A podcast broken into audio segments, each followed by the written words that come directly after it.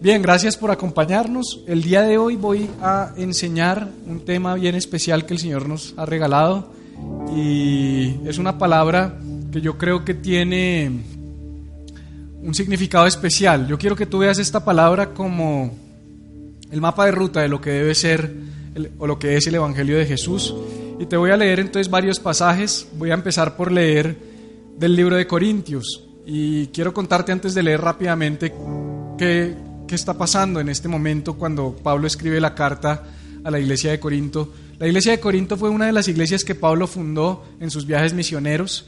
Pablo llega a Corinto, que es una ciudad en Grecia, es una de las provincias más importantes del imperio romano y tanto así que es una ciudad que podía llegar a tener unos 700 mil, 650 mil a 700 mil habitantes. Esto es mucho porque en el primer siglo la ciudad más grande era Roma. Roma fue la primera ciudad en llegar a un millón de habitantes en la historia de la humanidad y Corinto no era nada despreciable, 650, casi 700 mil habitantes. Hemos hablado mucho de Éfeso, por ejemplo, que llegaba a los 250 o 300 mil. Eran ciudades muy grandes, pero Corinto tenía una característica, dicen los teólogos modernos, los estudiosos y los historiadores, que era una ciudad que en ese tiempo tenía un comportamiento cosmopolita, de alguna manera una ciudad que tenía eh, unas características culturales bien particulares porque había personas de todos los pueblos, de todas las naciones, de todas las lenguas, de todas las creencias y había una influencia grandísima de, eh, del, anterior imperio griego, cuando los griegos se habían establecido y habían gobernado el mundo, por ende el paganismo, pagano es todo aquel que no adora al Dios de Israel, el paganismo se había establecido y había un templo de adoración bien interesante donde las prácticas de adoración eran eh, asociadas a la sexualidad, es decir, que había prostitución religiosa. En el templo había mujeres que ofrecían su cuerpo como actos de adoración a los dioses y en este caso la diosa de la fertilidad y era común que así como tú vas a una iglesia y participas de sus liturgias y de sus sacramentos, en ese tiempo se visitaban estos templos y las personas eh, cometían actos sexuales de fornicación y de adulterio con prostitutas que servían en el templo para atraer alegría a los dioses. En ese contexto, Pablo siembra una iglesia y planta una iglesia y un año después, en el año 55, vamos a ponerle porque se cree que fue entre el 54 y el 57 después de Cristo, es decir, unos 21, 22, 23 años después de la muerte y resurrección de Jesús, él eh, escribe una carta a una iglesia que él había fundado un año atrás porque se entera que todo ese sincretismo que se había gestado y toda esa mm, idolatría que existía y toda esa corrupción sexual había invadido la iglesia y entonces escribe la carta de Corintios.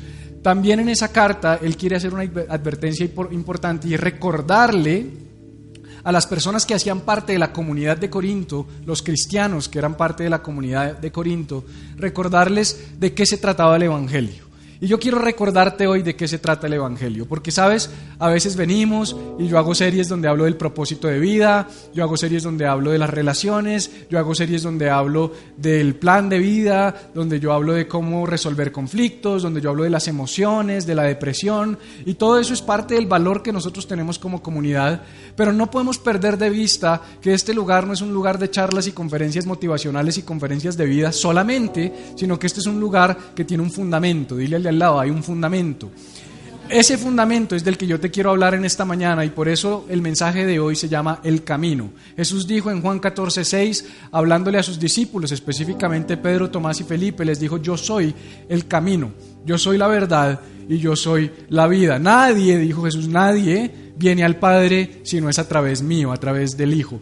Jesús es el camino y eso tiene muchas implicaciones. Pero antes de hablar del, contexto en el cual me quiero enmarcar, que es el contexto de la resurrección, quiero citar eh, palabras del apóstol Pablo en relación a lo que significa nuestra fe. El apóstol Pablo aquí le está hablando a esta iglesia de Corinto de la que te hablé y les dice lo siguiente, les dice, además os declaro hermanos el Evangelio, Evangelio son buenas nuevas, Evangelio quiere decir buenas noticias. Entonces les declaro las buenas noticias que yo ya les prediqué, el cual también recibisteis, en el cual también perseveráis. Por el cual asimismo, si retenéis la palabra que os he predicado, sois salvos o si no creísteis en vano. Y empieza un resumen del Evangelio, donde él dice, porque primeramente, primeramente es un fundamento, primeramente es una base, primeramente os he enseñado lo que asimismo recibí ¿Qué estaba predicando Pablo? Lo que recibió. ¿Lo que recibió de quién? De Jesús, porque camino a Damasco él estuvo un encuentro con Jesús, Hechos capítulo 9, donde recibió la revelación del Evangelio y esa revelación del Evangelio Pablo se la está transmitiendo a, a la iglesia de Corinto. Les dice que Cristo, aquí les está diciendo qué fue lo que él recibió, que Cristo murió por nuestros pecados, este es el Evangelio ¿De qué se trata lo que hacemos cada ocho días en Iglesia Viva? De esto. Este es un resumen perfecto de lo que nosotros creemos, que Cristo murió por nuestros pecados conforme a las escrituras. ¿Qué escrituras? Las escrituras del Antiguo Testamento, la ley y los profetas que hablaban acerca de Jesús y que fue sepultado porque José de Arimatea entregó su tumba para que enterraran y sepultaran a Jesús y, pero no terminó ahí, y que resucitó cuando al tercer día, diga tercer día. La resurrección es al tercer día. Eso es importante, ahorita te voy a decir por qué. Día conforme a las escrituras. Y que apareció a Cefas y después a los doce. Después apareció a más de 500 hermanos a la vez, de los cuales muchos viven aún y hoy y otros ya duermen. Esto es importante, aunque Pablo está omitiendo un, un detalle importante. El detalle importante para los que conocen la historia es que él no se apareció en ese orden. Él sí se le apareció a Pedro, después a los doce y después a muchos a la vez, pero antes de eso se le apareció a alguien más. Se le apareció a mujeres, a María, a Juana y a la otra María, la madre de Jacobo. Se le apareció a unas mujeres. Lo que pasa es que Pablo era machista. Pablo no relata esta parte. Pablo deja por fuera a las mujeres. Pero un detalle importantísimo acerca de la resurrección de Jesús es que Él se le apareció primero a mujeres, lo dicen los cuatro evangelios. ¿Por qué es importante? Porque el hecho de que se le haya aparecido a mujeres tiene dos significados o dos razones. El primer significado es que Jesús siempre se presenta de primeras, de primeras, a los marginados, a los rechazados y a los segregados. Ese es el Evangelio.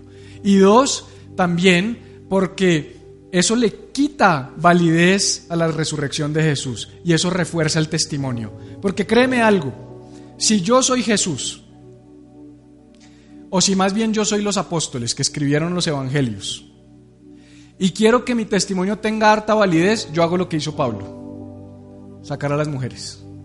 Pero ellos lo dejaron, como algo que en ese tiempo no tenía valor, para que se viera que ellos estaban relatando las cosas tal y como sucedieron. Y después sigue diciendo Pablo, después apareció a Jacobo, después a todos los apóstoles, y último de todos, como un abortivo, me apareció a mí. Recuerda que Jesús viene a esta tierra, vive tres años y medio, muere, lo sepultan, al tercer día resucita, camina con sus discípulos 40 días, asciende al cielo, 10 días de silencio, y en el día 50, el día de Pentecostés, manda su Espíritu Santo donde empieza la iglesia. Y después es que se le aparece a Pablo. O sea, ni siquiera a Pablo se le presentó el Jesús resucitado en esta tierra, sino el Jesús resucitado que ya había ascendido al cielo. Es bien especial. Y Pablo dice, como a un abortivo se me apareció a mí. Porque yo soy el más pequeño de los apóstoles y no soy digno de ser llamado apóstol porque perseguí la iglesia de Dios. Y en el 17 dice, y si Cristo no resucitó, dile al lado, si Cristo no resucitó, este asunto no sirve de nada. Díselo así. Vana es nuestra fe, está diciendo Pablo.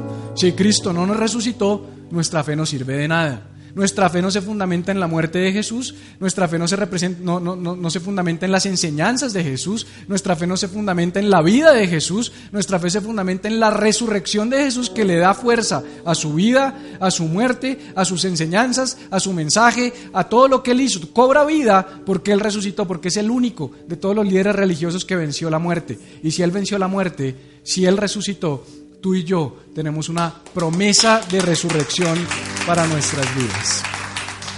Ahora me quiero situar entonces en el contexto de la resurrección. Te leí eso porque lo que estaba pasando ahí es que Pablo le está diciendo a los corintios, hey, Esto no es una fiestecita nueva, esto no es una religión nueva, esto no es algo más, esto no es otra forma de adorar, esto es el camino, la verdad y la vida y se fundamenta en la resurrección de Cristo.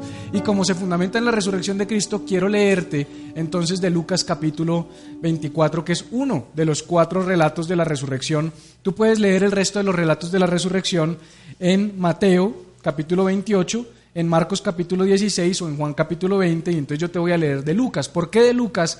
Porque Lucas fue escogido por Teófilo para escribir el relato de la vida, muerte, resurrección de Jesús y el libro de los hechos porque ellos eran una, una audiencia primordialmente gentil. ¿Qué son los gentiles? Aquellos que no eran judíos. Todo el que no era judío era un gentil. En otras palabras, el Evangelio de Lucas es para ti y es para mí. Este es el Evangelio para nosotros, para los gentiles, porque está escrito para nosotros. Entonces dice así, dice, el primer día de la semana, muy de mañana, vinieron al sepulcro trayendo las especias aromáticas que habían preparado y algunas otras mujeres con ellas. Entonces, estas mujeres, las mujeres que estuvieron en la muerte de Jesús, acuérdate que en la muerte de Jesús solo estuvo uno de los once apóstoles. ¿Quién fue?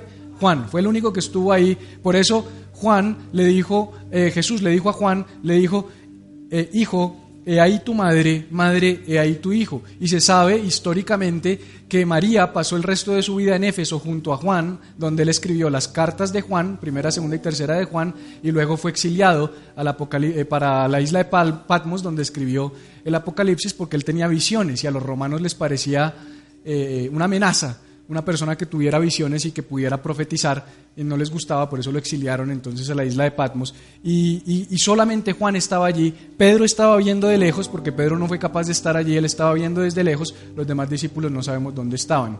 Después de que Jesús muere, solo estas mujeres estaban allí con Juan, esas mujeres, lo que se usaba, el afán de ellas era, bajen rápido el cuerpo, por eso Jesús murió rápido, porque la muerte de, la muerte de cruz era una muerte que podía tomar fácilmente 24 horas más de lo que demoró Jesús en morir. Y a Jesús ya cuando lo muere, cuando muere, cuando entrega su espíritu, cuando él dice y consumado es, en ese momento lo bajan con mucho afán antes de que empezara el día de reposo. Porque si empezaba el día de reposo no lo podían bajar y lo hubieran tenido que dejar ahí en la cruz, porque era ilegal, bajo la ley de Moisés, trabajar en el día de reposo. Entonces lo bajan, le ponen unos, unos lienzos, lo cubren y no había dónde enterrarlo, José de Arimatea entrega su tumba para que se cumpla la profecía, porque él no tenía ni dónde poner la cabeza, lo ponen en la tumba y todo el día de reposo, que es el sábado, no pueden hacer absolutamente nada, porque ellas tienen que guardar el día de reposo. El primer día de la semana, que es el domingo, por eso nosotros nos reunimos el domingo, dice que ellas vinieron al sepulcro y venían a ungir el cuerpo de Jesús con especies, con aromas y, arreglarlo, porque esa era la forma de honrar a los, a los muertos y en este caso ellas querían honrar a Jesús. Eso es lo que está pasando en este lugar. Y hallaron removida la piedra del sepulcro y entrando no hallaron el cuerpo del Señor Jesús. Aconteció que estando ellas perplejas por esto, he aquí se pararon junto a ellas dos varones con vestiduras resplandecientes, dos ángeles. Y como tuvieron temor y bajaron el rostro a tierra, les dijeron, ¿por qué buscáis entre los muertos al que vive? No está aquí, sino que ha resucitado. Acordaos de lo que os habló cuando aún estaba en Galilea diciendo es necesario que el Hijo del Hombre sea entregado en manos de hombres pecadores y que sea crucificado y resucite cuando?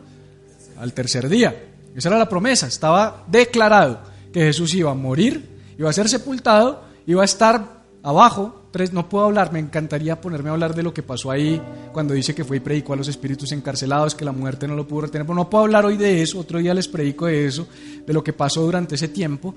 Pero dice que la muerte no lo pudo retener y entonces, como no lo pudo retener, él resucita y dice, entonces ya se acordaron de sus palabras y volviendo del sepulcro, dieron nuevas de todas estas cosas a los once y a todos los demás eran María Magdalena y Juana y María, madre de Jacobo, y las demás con ellas, quienes dijeron estas cosas a los apóstoles, mas a ellos les parecían locura las palabras de ellas y no las creían.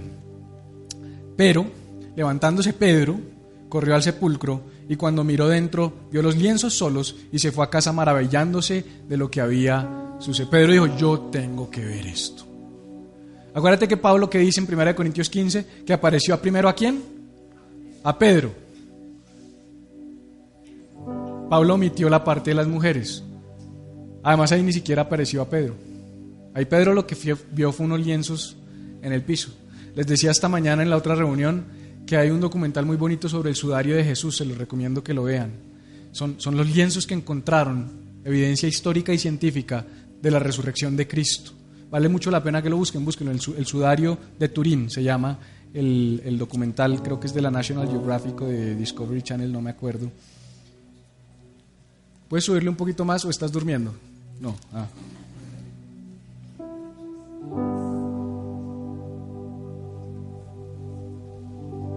¿Dónde estoy? Ya. Entonces fíjese que aquí lo que... Esto, esto es bien importante, porque si yo soy Jesús, yo profetizo que voy a morir y voy a resucitar, porque Él profetizó eso. Él un día frente al templo de Jerusalén les dijo, derrumben este templo que yo lo levantaré en tres días. Y los apóstoles, uy, ¿cómo van a hacer para levantar esto en tres días? No, Él no estaba hablando de ese templo, Él estaba hablando de Él. Él dijo, maten este cuerpo que en tres días va a resucitar. Sí, el templo sí fue derribado en el año 70, pero todavía estamos esperando su reconstrucción. Entonces Jesús resucita. Perdón, si yo resucito, o sea, yo hoy día, ¿yo dónde resucitaría? En Times Square, en la Gran Manzana, una vaina así, men, el 31 de diciembre, allá junto a la pelota esa que sube cuando son las 12 de la noche, para que todo el mundo vea. Pero es que Jesús tiene una manera bien particular de hacer las cosas. A nosotros nos gusta mostrar todo lo que hacemos. Jesús dijo, yo no, yo voy a resucitar de mañana antes de que salga el sol, sin que nadie vea. Me lo voy a presentar a mujeres. Y después de resucitar, en vez de salir corriendo y mostrarse delante de todo Jerusalén, antes de irse a los once y decirles, muchachos, aquí estoy, Él toma una decisión bien particular. Y este es el Evangelio de Jesús y es de lo que te quiero predicar hoy. Empieza diciendo, lo que se conoce como el camino de Emaús. Y dice en Juan capítulo 24, versículo 13, y aquí dos de ellos, ¿cuántos? Dos de ellos iban el mismo día, ¿cuál día? El día tercero, el día que Jesús resucitó, a una aldea llamada Emaús que estaba a, a 70, 60 estadios de Jerusalén, 11 kilómetros. Jesús dijo, muchachos, me van a matar, voy a ser sepultado, pero tranquilos que al tercer día voy a resucitar. Pero algo pasó en el corazón de estos dos hombres que al ver a Jesús muerto en la cruz, al esperar durante todo el día sábado y una parte del día domingo y escuchar el reporte de unas mujeres, dijeron, eso no es verdad. Jesús no va a resucitar. Jesús no era quien creíamos que era. Y toman la decisión de ir en la dirección opuesta a donde se suponía que tenían que estar. Porque Jesús había sido claro en Galilea, les había dicho, yo voy a resucitar, espérense, tengan paciencia, cálmense. Pero ¿sabes qué pasa? Que los seres humanos, cuando morimos, cuando hay algo muerto en nuestras vidas, cuando estamos pasando una crisis, cuando estamos pasando una situación difícil, no queremos esperar el tiempo que hay que esperar para ver la resurrección, queremos que suceda ya. Entonces ellos se desesperanzaron y dijeron, Jerusalén, no, mejor vamos para Emaús. Y Emaús representa un lugar contrario al lugar donde Jesús les había dicho que ellos tenían que estar. Ellos no tenían que ir a Emaús. Ellos no estaban llamados a ir a Emaús. Pero cuando Jesús resucita, Jesús podría haber dicho, junta directiva, vámonos para el aposento alto, los once, sáquenme una lista, quién esperó y quién no esperó. Sí, fulano esperó, ellas fueron a la tumba, tan, tan, tan, tan, ellos están esperando. No, él no está, pero es que está en la casa con gripa, Jesús, no te preocupes, listo. ¿Y dónde está Cleofas? Que vamos a hablar ahorita de Cleofas y su acompañante. Van para Emaús. ¿Emaús? Voy a mandar cielo del fuego para que los consuma en el camino. Eso es lo que tú y yo hubiéramos hecho. Lo que tú y yo hubiéramos hecho es como, pues que se vayan. Ellos se lo pierden. ¿O no? Seamos honestos. Uno como ser humano es así. Ah, pues se fue, bien ido, vendrá otro mejor. Pero es que ese no es Jesús. O sea, somos cristianos, queremos ser como Jesús. ¿Sabes cómo es Jesús? Se fueron, voy por ellos. Se fueron, yo los... Pero Jesús, ¿estás loco Jesús? ¿Cómo vas a ir por ellos si te están dando la espalda? Los once te están esperando allá. No, no, no, pero es que él dice que deja las 99 y va por ti. Entonces, cuando había once esperándolo y dos que se fueron lejos, que no creían, que ya estaban amargados, que estaban tristes, que habían perdido su fe, Jesús dice, yo voy por los que están perdiendo la fe. Yo voy por los que se alejaron. Yo voy por los que ya no creen. Y entonces aquí empieza esta historia. Porque fue lo primero que hizo Jesús después de resucitar. Y aquí dos de ellos iban el mismo día a una aldea llamada Emaús que estaba a 11 kilómetros de Jerusalén. E iban hablando entre sí de todas aquellas cosas que habían acontecido. Sucedió que mientras hablaban, discutían entre sí. Jesús mismo se acercó y caminaba con ellos. Me gusta mucho este cuadro. Ellos van discutiendo, van en la dirección contraria y Jesús se les aparece. Y Jesús se pone a caminar al lado de ellos. Jesús saca tiempo para escuchar a dos personas que han dejado el camino. Jesús saca tiempo para caminar con dos personas que ya dejaron de creer y se para a su lado y empieza a escuchar. Porque lo primero que Jesús hace es empezar a caminar con nosotros y a escuchar lo que estamos diciendo. Y Él empieza a escuchar su, lamento, él, él empieza a escuchar sus palabras, Él empieza a identificar lo que está pasando en sus corazones. Y muchas veces nosotros somos así, ¿sabes? Nos alejamos de Jesús nos alejamos del camino, nos alejamos de las promesas y creemos que Jesús nos abandona. Empieza a entrar una sensación dentro de nosotros de abandono. No sé si te ha pasado, pero te alejas del, camino y te empiezas a sentir condenado, culpable, te sientes mal. Pero Jesús es tan lindo que Él viene y se para al lado tuyo y dice, yo estoy aquí. Porque ¿sabes cuál es la promesa? Mateo capítulo 18, versículo 20 dice, porque donde dos o tres están reunidos en mi nombre, yo estoy ahí. Me llama mucho la atención que dos personas que están en contra, de la, en la dirección contraria de la que Jesús dijo, Jesús se aparece en ese lugar. Nosotros tenemos que ser esa iglesia, que aunque las personas vayan en otra dirección, nosotros vayamos en el camino. No, es que tienes que pensar como yo, tienes que creer como yo, tienes que vestir como yo, tienes que hablar como yo. No, no, no, no. ¿Dónde están los que se fueron? Yo voy por ellos, dijo Jesús. Y sigue diciendo, y sigue diciendo aquí, mas los ojos de ellos estaban velados para que no le conociesen. Y yo le preguntaba, Señor, ¿por qué tú velaste los ojos de ellos? ¿Por qué pusiste un velo para que no pudieran ver? Porque Él se les acerca y era evidente, era Jesús. El cuerpo de Jesús resucitado no era igualito al, al Jesús eh, eh, encarnado, no era igualito, pero era en, esencia muy parecido. Ya cuando se les abrían los ojos ellos lograban identificarlo. A todos los discípulos les pasó. Tomás dijo, yo tengo que meter mi mano en sus, en sus llagas. Y ya después creyó y lo vio como era. Porque el cuerpo resucitado es un poquito diferente, es un cuerpo resplandeciente, es un cuerpo más bonito. Todos vamos a llegar a ese estado algún día. Así que no gaste tanto en cirugía plástica y aguántese un poquito, tenga paciencia. Deme esa plata a mí. Yo le, yo le predico, no, no se preocupe. Sí, aguante un poquito, que todos vamos a resucitar y vamos a ser bonitos. Dígale al de al lado, aunque no lo creas, vas a ser bonito. Dígale así, dígale aunque no lo creas.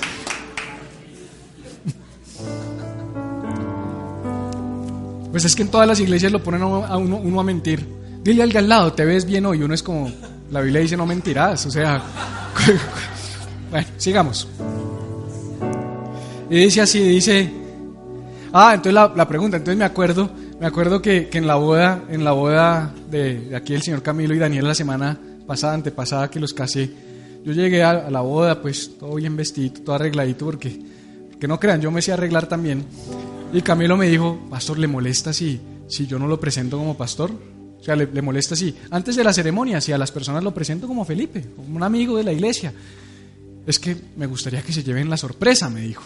Me gustaría que se lleven la sorpresa y que cuando usted se pare allá, pues, pues este es el pastor. Porque usted sabe, uno que es como bicho raro, que no se parece a los otros pastores, pues lo usan como para impresionar. Entonces yo dije, no tengo no tengo ningún problema.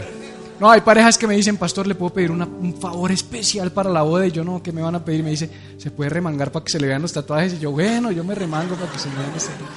Yo, no, esto es real. Entonces, ¿pero por qué cito esto? Porque yo empiezo a hablar con personas. Entonces Camilo me presenta, ah, les presento a Felipe, tal. Y yo empiezo a hablar, ¿cómo estás? Hola, ¿y tú dónde te congregas? Y yo, mm, en Iglesia Viva, ay, qué bonito, tal. Y, y Iglesia, sí, sí, he oído de esa iglesia, esa es como famosa. Y yo, sí, sí, sí, sí, sí, sí, ahí vamos. Y tal cosa. Y mi esposa, mira, te presenta, ah, qué bueno. Y cuando lo ven a uno allá arriba, que va a dirigir la boda, uno les ve las caritas con los que hablo y empiezan, era el pastor. ¿Qué pasa? Que cuando a ti te dicen quién es alguien, tú cambias te previenes y cambias.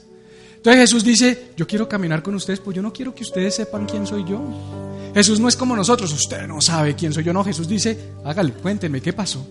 Porque él quería escuchar lo que había en el corazón de ellos. Y por eso es que en Iglesia Viva nosotros somos así, reales, naturales, a veces hasta mal vestidos. A veces yo digo, uy, mira cómo me vestí de mal. Pero ¿sabes por qué?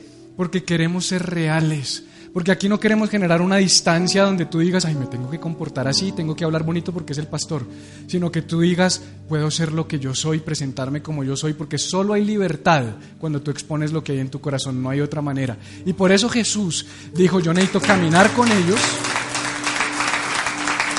y escuchar lo que hay en sus corazones sin decirles quién soy yo. A Jesús no le interesa tanto que tú sepas, escucha esto, esto es poderoso. A Jesús no le interesa tanto que tú sepas quién es Él, a Él le interesa más que tú le digas qué está pasando dentro de ti.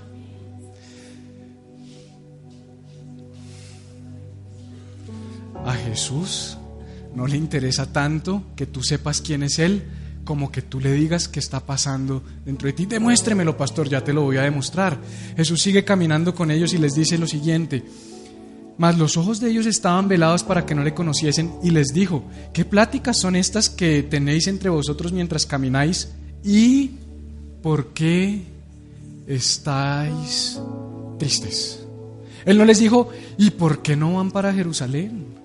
Porque están descarriados, porque van en el camino incorrecto, porque nosotros los seres humanos lo que nos interesa es corregirle la conducta a las personas, criticarle la conducta a las personas. ¿Por qué no volviste a la iglesia? ¿Por qué no volviste al grupo? ¿Pero por qué no estás diezmando? ¿Pero por qué tal cosa? Ah, no, de razón que te está yendo mal, así somos nosotros. Pero Jesús antes de hablar de la conducta, Él dice, ¿por qué estás triste? A Jesús no le interesa lo que está pasando afuera, sino lo que está pasando en tu corazón.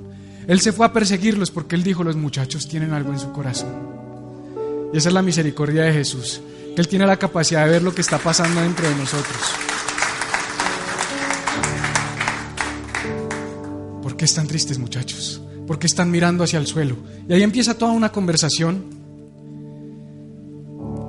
Respondiendo uno de ellos, que se llamaba Cleofas, le dijo, uno de ellos, respondiendo uno de ellos, y yo siempre me hago las preguntas que muchas personas no se hacen, porque uno a veces lee y sigue derecho. Pero yo digo, a ver, Lucas, que era médico, griego, un tipo inteligentísimo, estudiado, letrado, que llaman, deja intencionalmente por fuera el nombre del segundo. Eso tiene una razón de ser. Y aunque yo creo saber quién era el acompañante de Cleofas, eso no es relevante. Yo te he enseñado algo. Siempre que en la Biblia hay un sin nombre, es porque tú y yo somos ese sin nombre. Siempre. De manera que tú y yo somos el acompañante de Cleofas. Quiero que te sitúes por un momento como esa persona que va alejándose de Jerusalén, el lugar de la promesa, dándole la espalda a la promesa de Jesús, en el camino incorrecto, y cuando hemos estado alejados de Jesús en el camino incorrecto, dándole la espalda a sus verdades, Él es tan hermoso que Él dice, yo quiero caminar contigo. Cuando Jesús dice, yo soy el camino, Él no está diciendo, vengan y caminen. Él está diciendo, yo soy el que te acompaño en tu camino. Yo soy el que voy a donde quiera que tú estés. Yo soy el que deja las 99 y va por ti. Yo soy el que está dispuesto a escalar montañas para llegar a donde tú estás. Yo estoy el que, soy el que estoy dispuesto a iluminar cualquier oscuridad para alcanzarte, porque el Evangelio, como lo he dicho siempre y no me cansaré de decirlo, es un vector que desciende del cielo a la tierra, nunca de la tierra al cielo. La religión es un vector que va de la tierra hacia el cielo y se estrella en el techo. El Evangelio es un vector que viene del cielo a la tierra. Por eso Pedro se hundió y Jesús estiró su mano y lo agarró. Y no importa dónde tú estés, no importa si te estás hundiendo, no importa si dudaste, porque siempre he oído el sermón, Pedro se hundió porque dudó. Pero Jesús lo, Jesús, escucha, Pedro se hundió porque dudó, pero Jesús lo levantó porque dudó. Porque es la duda, el pecado, los errores, las dificultades y los problemas los que le dan valor a la obra de Cristo. Jesús tiene valor en nuestras vidas porque nosotros somos imperfectos. Voy a decirte eso otra vez, Jesús tiene valor para nuestras vidas porque somos imperfectos, pero nos han enseñado que tu vida tiene valor para Jesús porque tú eres perfecto y eso es mentira. Es Él el que tiene valor para nosotros, es su vida la que cobra valor para nosotros en nuestra imperfección, por eso Pablo dijo, porque mi perfección, su gracia, su poder se perfecciona en mi debilidad.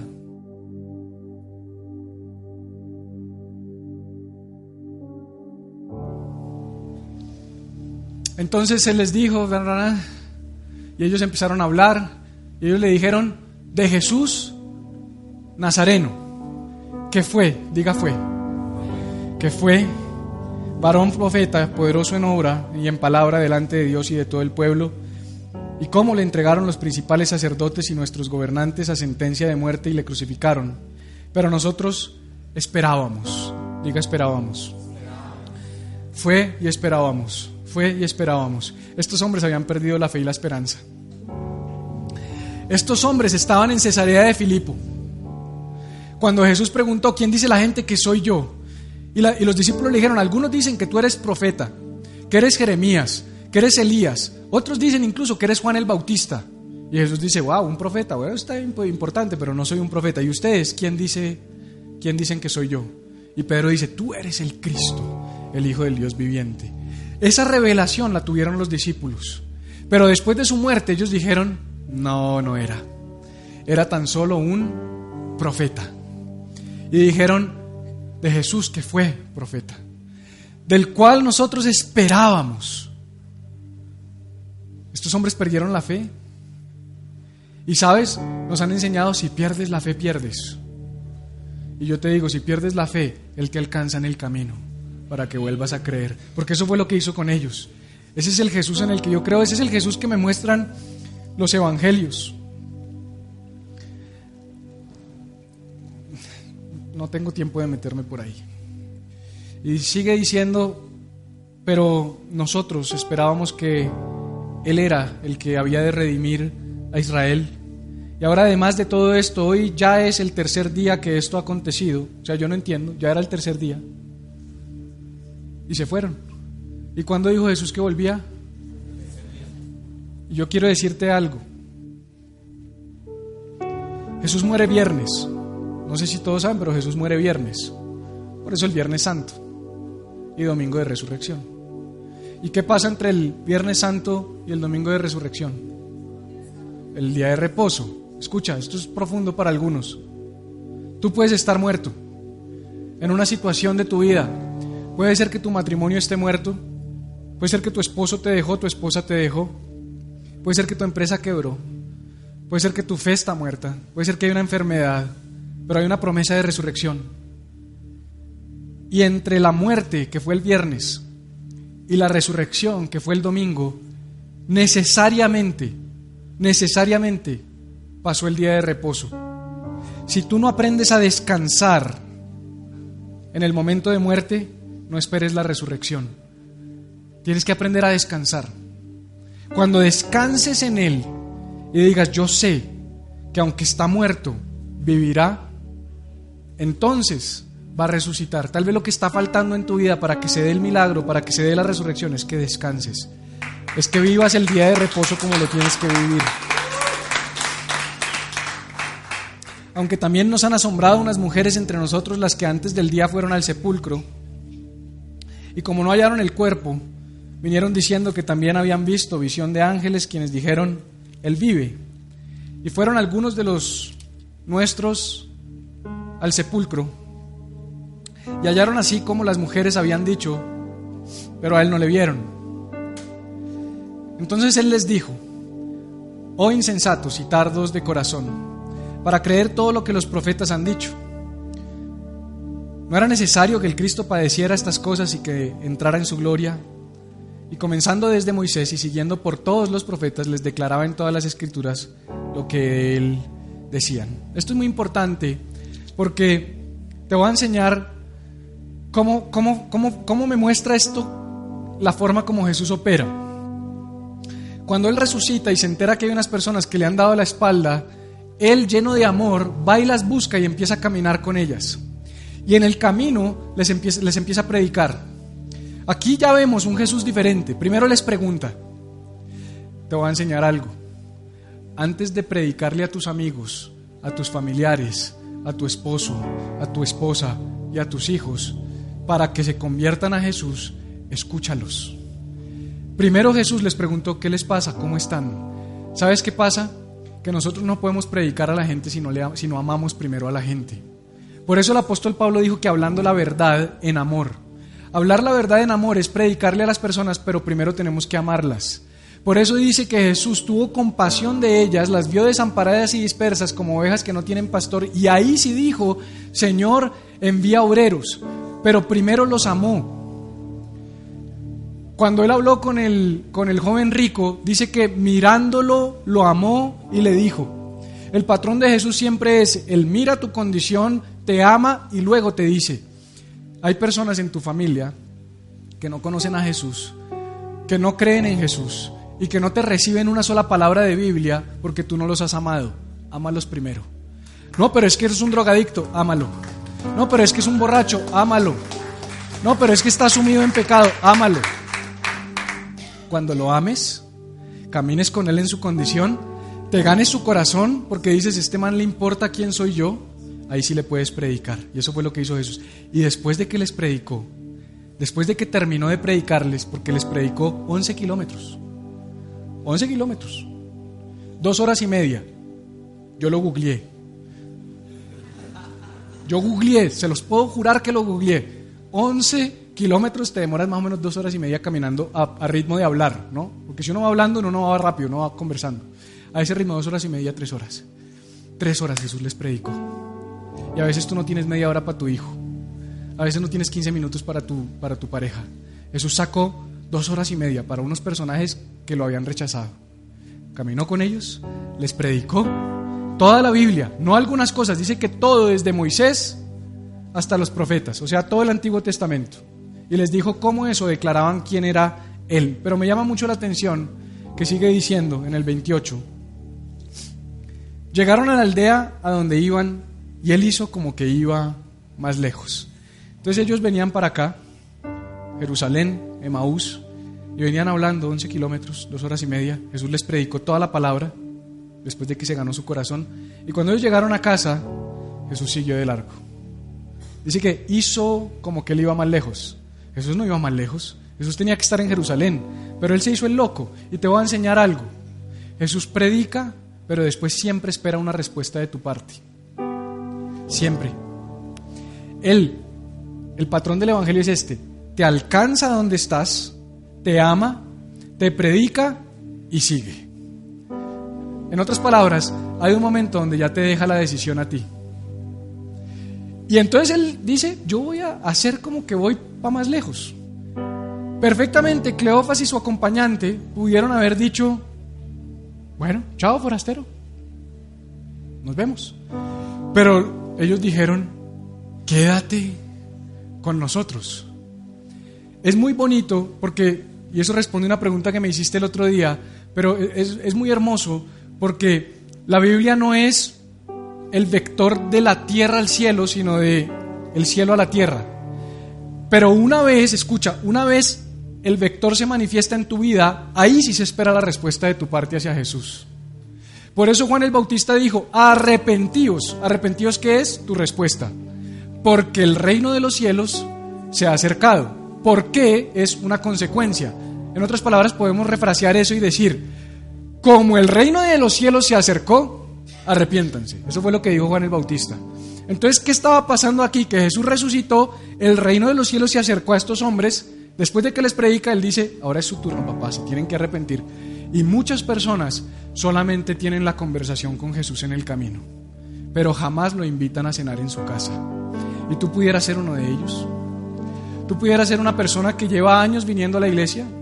o semanas. Te gusta el cuento, disfrutas la plática y te distrae en el camino. Porque hablando y hablando sabroso, se camina más rico. Uy, se nos pasó el tiempo. Pero Jesús no es un pasatiempos. Jesús hace eso para que tú le abras la puerta de tu corazón. Y entonces ellos hicieron lo correcto. Quédate aquí con nosotros, porque se hace tarde y el día ha declinado, y entró pues a quedarse con ellos. Y aconteció, versículo 30, que estando sentado con ellos a la mesa, tomó el pan. ¿Quién tomó el pan? Entonces te voy a enseñar otra cosa acerca de Jesús. Jesús te alcanza donde estás, te ama, después de que te ama te predica, después espera ver tu respuesta, pero si le abres la puerta, dile al lado, cuidado. Dile, cuidado. Cuidado le abres la puerta a Jesús. Porque Jesús es un caballero, dicen algunos, pero Jesús es un caballero hasta cuando le abres la puerta. Te lo tengo que decir. Cuando le abras la puerta, prepárate porque el man entra y toma control de la casa. El man dice, si me abres es para que yo coja control. Por eso dice que él cogió el pan. Lo normal, si tú me invitas a tu casa, si tú me invitas a tu casa, es que tú me sirvas. Sí, me siento a la mesa y dejo que me sirvas. Pero Jesús entró y dijo, ¿dónde están las cosas muchachos? Tomó el pan y tomó el control. Y por eso muchas personas no le quieren abrir la puerta de su corazón a Jesús, porque no están dispuestos a darle el control. Pero Jesús en este punto, en este punto ya es todo o nada. En el punto anterior, Él ama, tiene compasión, acompaña, pero una vez le abre la puerta, Él dice, muéstrame las llaves de todas las habitaciones. No, no, no, no, Jesús, ese tapetico no lo levantes, Jesús, no vayas a mirar debajo de la cama, no, Jesús, debajo de la almohada, no, por favor, Jesús, no vayas a mirar la caneca. Pero a veces Jesús quiere ir a la caneca. Tú sabes que en criminalística muchas veces una de las fuentes de información más valiosas que se encuentra es la basura. Porque la basura dice qué come la gente, qué hace, qué se pone, qué bota, qué esconde. Toda su vida está en la caneca. Yo tengo una prédica que algún día se les voy a predicar que se llama sacando la basura. Pero a veces hay que sacar la basura. A veces hay que coger y decir, Jesús, hasta la basura. Te doy las llaves de todo lugar para que tú entres y saques todo lo que tienes que sacar. Y entonces Jesús se sienta a la mesa, toma el pan, toma el control de la mesa, porque a Jesús le gusta tomar el control. Apocalipsis 3:20 dice, aquí yo estoy a la puerta y llamo. Si alguno oye mi voz, ¿qué hicieron ellos? Oyeron su voz. Y abre la puerta. Entraré y cenaré con él y él conmigo. ¿Qué quiere decir eso? Ese y él conmigo quiere decir y prepárate porque yo tomo el control. Ahora tú vas a cenar conmigo. Ahora yo pongo las reglas del juego. Ahora yo te digo cómo es. Y resulta que Jesús tiene una forma muy particular de bendecir nuestras vidas. Toma el pan y lo parte. Hace unas semanas predicamos de la multiplicación de los panes y de los peces y vimos cómo Jesús lo primero que hizo fue tomar el pan que le trajeron, lo bendijo y lo partió. Y yo te enseñé algo. No hay multiplicación si no hay partimiento. No hay gloria sin sacrificio. Mira lo que dice acá. Me voy a devolver un poquito. No era necesario que el Cristo padeciera estas cosas y que entrara en su gloria. ¿Qué es la gloria? La resurrección. ¿Cuál es el padecimiento? La muerte. No esperes resurrección si no estás dispuesto a morir. Por eso él cogió y partió el pan. Pero sabes que cuando parte el pan pasa algo tremendo y ya estoy terminando. Me llama mucho la atención porque en el 30 dice, y aconteció que estando sentado con ellos a la mesa tomó el pan y lo partió y lo bendijo y les dio. Es bonito porque Jesús siempre toma algo de ti, lo procesa y te lo da. Él no se queda con nada, Él te lo devuelve, pero lo parte y con esto quiero terminar, porque este mensaje es para ti, pero también es para enseñarnos a ser Jesús y enseñarnos a mostrarle a Jesús a otros. Y hay personas que necesitan conocer a Jesús, pero que tú tal vez has estado predicándoles a bibliazos, como dicen por ahí.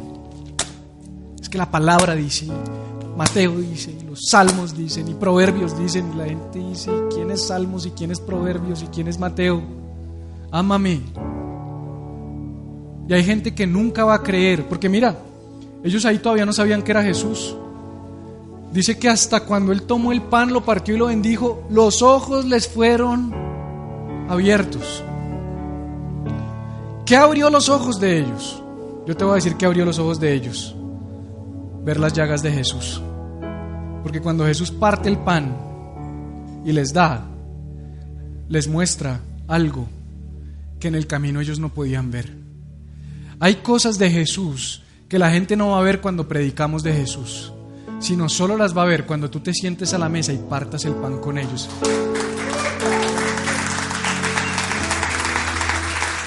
Y sabes, a muchos no nos gusta partir el pan, porque en el partimiento del pan otros pueden ver nuestras heridas. Pero son tus heridas, son tus dolores, son tus llagas las que van a hacer que otros digan, wow, ¿es real? Ese Jesús es real, yo quiero conocerlo. Yo quiero entrar a cenar con ese Jesús. Yo quiero que Él venga a mi corazón y venga a mi vida. Es tiempo de ser una iglesia que esté dispuesta a partir el pan con otros, que esté dispuesta a hacer vida con otros, a mostrarse vulnerable delante de otros, para que sus ojos sean abiertos y entonces ellos puedan creer. Quiero invitarte a estar en pie en esta mañana. Si seguimos leyendo la historia te vas a dar cuenta que de alguna manera, ya con esto voy a terminar, ellos estaban en Jerusalén, donde Jesús dice, quédense acá, le dan la espalda y arrancan para otro lado, Jesús se les presenta en el camino, los ama, les predica, entra a la casa de ellos, parte el pan, se revela y lo que inmediatamente después dice, después de que sus ojos fueron abiertos, es que Jesús desapareció de su vista. Y yo me hice la pregunta, la que pudiera ser obvia y las que siempre me hago. Jesús, los perseguiste, caminaste con ellos 11 kilómetros, entraste a su casa y les diste de comer. Y cuando ya creyeron, ¿te fuiste? Si ahí es que se ponía bueno el asunto. Y te tengo una noticia. ¿Sabes por qué Jesús se fue de su vista? Porque aunque los amaba, ellos no tenían por qué estar en Emaús. Y Jesús te ama tanto, tanto, tanto que te va a acompañar hasta que tú lo reconozcas, pero cuando lo reconozcas te ama tanto que no se va a quedar donde tú estás. Él siempre se va a ir del lugar donde tú estás para que tú lo persigas y cambies. Y esa es la transformación. La transformación no sucede en el viaje de ida, sucede en el viaje de regreso. Cuando yo digo, este es Jesús, ahora yo quiero seguirlo. Ya no es Jesús siguiéndote a ti, sino eres tú siguiendo a Jesús.